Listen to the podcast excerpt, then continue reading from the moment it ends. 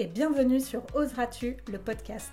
Nous sommes Manon et Sébastien. Après plusieurs années de salariat dans des domaines très différents, nous avons choisi de chambouler nos vies et de tout changer. Aujourd'hui, nous accompagnons les personnes audacieuses à exprimer cette partie d'elles-mêmes pour qu'elles osent, elles aussi, changer leur vie à leur façon. Seuls, à deux ou avec nos invités, nous allons te partager des parcours inspirants, des retours d'expérience et aussi plein d'astuces et d'idées pour t'aider à oser réaliser tes projets et vivre la vie qui t'épanouit. Tout ça dans la joie et la bonne humeur, alors installe-toi confortablement et bonne écoute. Et si faire équipe avec son cerveau était la solution? Aujourd'hui, je vais te parler du cerveau et plus particulièrement de sa tendance à ne pas vraiment nous aider, notamment sur le sujet de la procrastination. Tu t'es jamais demandé euh, pourquoi ton cerveau te disait tout le temps euh, qu'il était plus facile de remettre à demain les tâches que tu n'as pas vraiment envie de faire plutôt que de les faire aujourd'hui? Et bien en fait c'est simple. Après des études scientifiques, on a découvert que notre cerveau, il va d'abord analyser les efforts à fournir avant même de connaître les bienfaits et les avantages de la tâche à effectuer.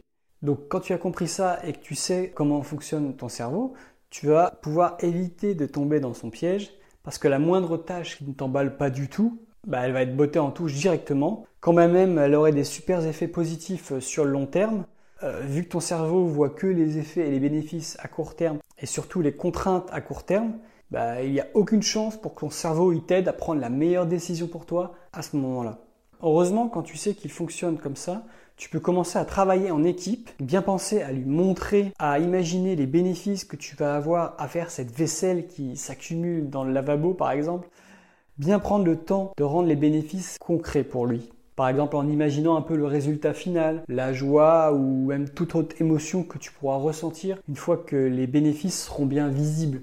À toi de te connecter un petit peu à ça pour pouvoir euh, lui transmettre ces émotions-là. Et puis si c'est une grosse tâche du style qui va te demander plusieurs jours, semaines ou même mois, pour travailler en équipe avec ton cerveau, il va falloir la découper en sous-tâches, plein de sous-tâches, pour pas qu'il se mette à paniquer et que tu rajoutes aussi des paliers de gratification, un genre de récompense régulière pour les tâches accomplies.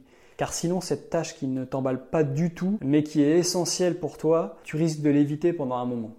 Je suis un peu curieux. Quelle est toi la tâche sur laquelle tu procrastines depuis trop longtemps selon toi et que tu aimerais que ça change? En vrai, il y a plein d'autres trucs et astuces en lien avec la procrastination qui peuvent être très intéressants à découvrir. Et ça tombe bien pour toi, si tu arrives à ce moment-là de l'épisode, car j'organise le samedi 16 septembre 2023 à 14h une masterclass en ligne et gratuite qui s'appelle Stop à la procrastination.